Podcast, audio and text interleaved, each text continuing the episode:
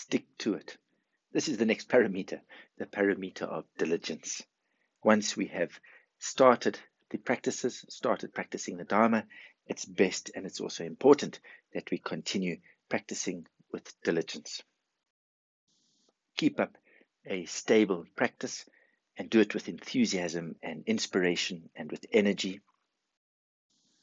And irrespective of the hardships we may face, in order to benefit sentient beings as best as we can, and in order to be able to attain liberation. We have this precious human life, and now it's important that we put it into good use. And what is the best way to put this life into good use? It is to benefit sentient beings. How best do we benefit sentient beings? Is to accumulate merit so that we may attain liberation, attain Buddhahood, and with this state of realization, we are best able to benefit sentient beings. Diligence is the ground in which everything grows. Diligence is really important. Just generally in life, what would we be able to achieve if we didn't have diligence, if we didn't apply ourselves and persist in the activities that we were doing? Generally, success comes from or is partly as a result of our diligence of our persistence. Even when things get difficult or may feel boring at times, we still carry on because we wish to achieve a certain result or to be able to attain or realize a certain objective. Generally, in normal life, what are we working so hard for? Is maybe for our family, for our friends, for ourselves. The main objective of our practice is to attain enlightenment, and this is far more vast. It's to benefit countless suffering sentient beings, not just ourselves. And this in itself would be a reason to generate great diligence. And in the beginning, what may happen is that it feels difficult, it may feel uncomfortable, maybe we're not used to it. However, after time, it becomes easier. So often is it really so difficult? Or is it that our mindset and the changing of our mindset and be willing to start that is so difficult? Where do all of these obstacles and barriers to beginning really come from? Within all of this, faith is very important. If we believe we can do something and we really want to achieve it, then we really apply ourselves and we go and do it. Without that faith or belief that we can do it, we might give up very quickly. We may not even start in the beginning. Sometimes the biggest problems and obstacles that we may encounter are our laziness and procrastination and being distracted. And this is especially in terms of practice and also in daily life, in our normal life. We start off something and then we become distracted or we get bored and we start doing something else. Oh, this sounds more interesting. And so then we don't have this diligence to see it to the end. For instance, we might be practicing, we might be pursuing a goal, and then we get a little bored, and then we think, maybe I will go and have some coffee, or maybe I'll investigate this other opportunity, or maybe let me go and visit some friends or look at the internet. And when we're doing this, we're no longer practicing or we have forgotten our objective, the activity that we wish to be achieving. And we're no longer pursuing our objective. Sometimes we even forget completely that we even started this project or that we even wanted to attain liberation and benefit countless suffering sentient beings. It's even possible that, for instance, we really want to go and help people, and this is our objective. However, the first time we do it, people don't listen to us, they don't pay any attention to us, something happens, and we feel very embarrassed, or we feel like that we're an absolute failure and we'll never do this again. This is where the practice of diligence and enthusiasm is important is that we remember what our objective is. It is to benefit sentient beings, and this is just a small obstacle that has occurred. It's just a little bump in the road. Keep at it. All of those times that things didn't work out, that we experienced embarrassments or failings, these are just times that we learn.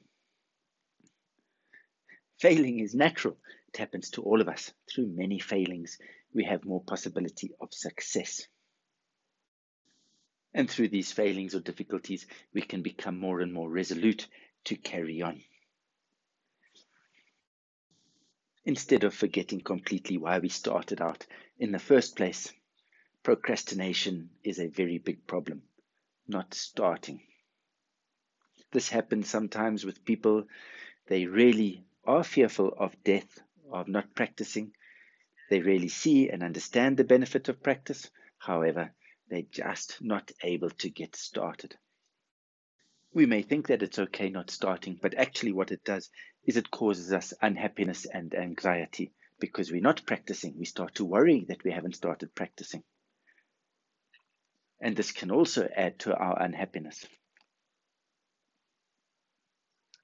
Sometimes it may be that people procrastinate because they think they will practice incorrectly. There are people like this, they really want to start practicing, However, they're scared that they're going to do something wrong in the practice, and then they never start.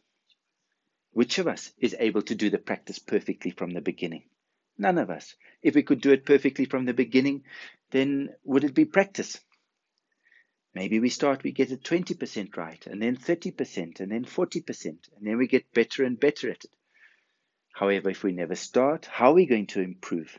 How are we going to be able to see what we can do and what we can't do? And then all that happens is, is that this precious human life of ours is expended and we haven't achieved anything in terms of this goal or this objective of practice. One week goes by, then a month, and then a year, maybe 10 years go by. And then that time is gone. And once that time is gone, we can't get it back. People get caught up in all of these material concerns and in reality, these material concerns are unending.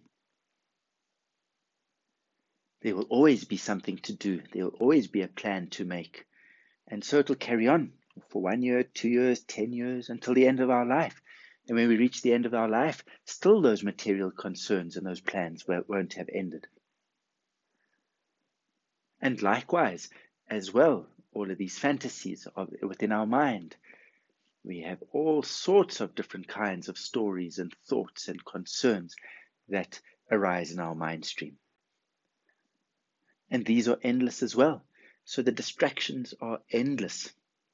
That's why it's so important again to practice diligence.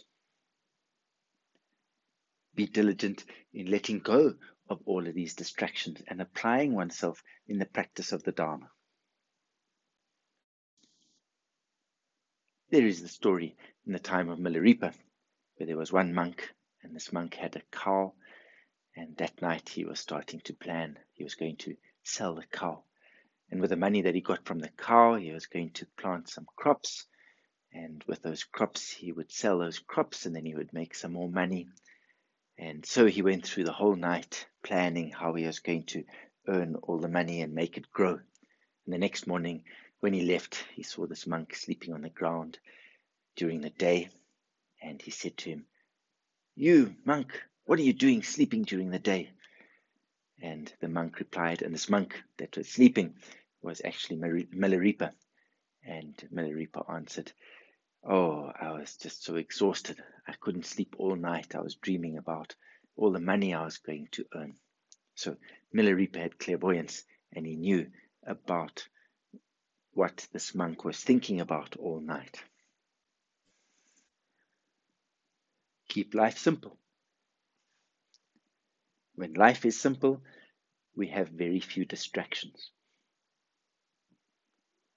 And then we can be more dedicated and more focused on our practice, not getting involved in all of these different activities.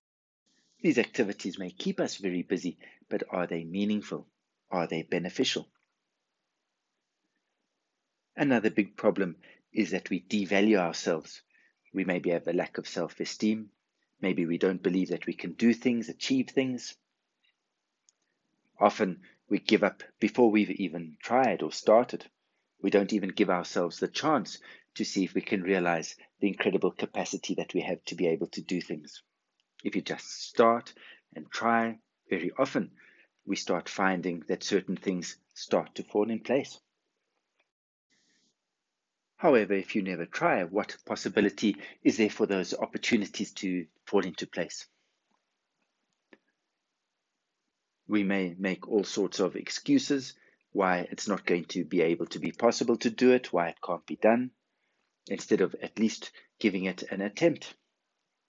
And then really we don't realize our own true potential. Diligence is the ground in which everything grows. If you want to grow crops, you have to have the ground. If you want to achieve anything, especially in terms of the Dharma, diligence is essential. Accompanying diligence also include enthusiasm and inspiration towards your practice. And practice with great joy. How is your practice going to be successful if you consider it such a chore, such a burden, something that you always want to put off, but you feel, oh, you just have to do it. It's sort of a commitment you've made. Rather, have great inspiration and enthusiasm towards your practice. How fortunate I am. I've got this opportunity. I can grow in kindness and I can grow in joy.